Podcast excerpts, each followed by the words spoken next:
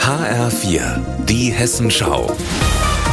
Unser Thema aus Südhessen und Rhein-Main. Heute mit Raphael Stübig. Am Straßenbahnverkehr der Zukunft forschen das Verkehrsunternehmen HEAG Mobilo und Wissenschaftler der TU Darmstadt seit einigen Jahren. Ich fahre los.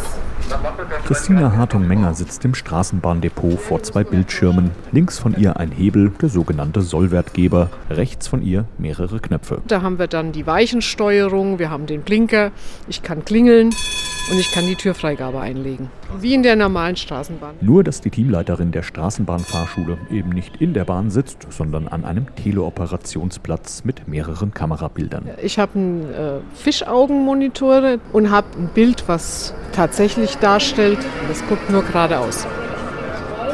Seit sechs Jahren forscht Professor Steven Peters vom Fachbereich Fahrzeugtechnik an der TU Darmstadt mit seinem Team jetzt schon am ferngesteuerten Straßenbahnbetrieb. Das fing an mit äh, Sensorik in die Straßenbahn zu bringen und wir haben natürlich die nicht neu erfunden, sondern wir haben das genommen, was es im Auto gibt. Das waren so die ersten Steps, da Adapter zu bauen und die ganze Verkabelung hinzukriegen. Und seit ein paar Monaten trauen wir uns eben hier auf dem Betriebsgelände auch real zu fahren.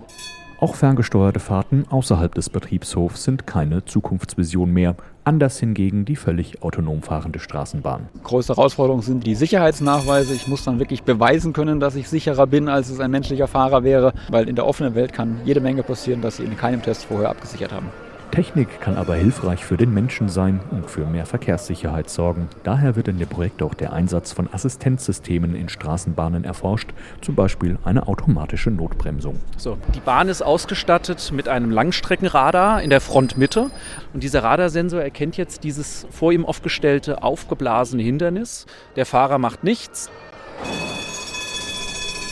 Der Notbremseassistent wird längst schon in Serie produziert, allerdings für die Automobilindustrie, sagt Matthias Clemens von Continental Engineering. Das heißt, etwas, was im Automobilsektor funktioniert, funktioniert noch lange nicht in einer Straßenbahn.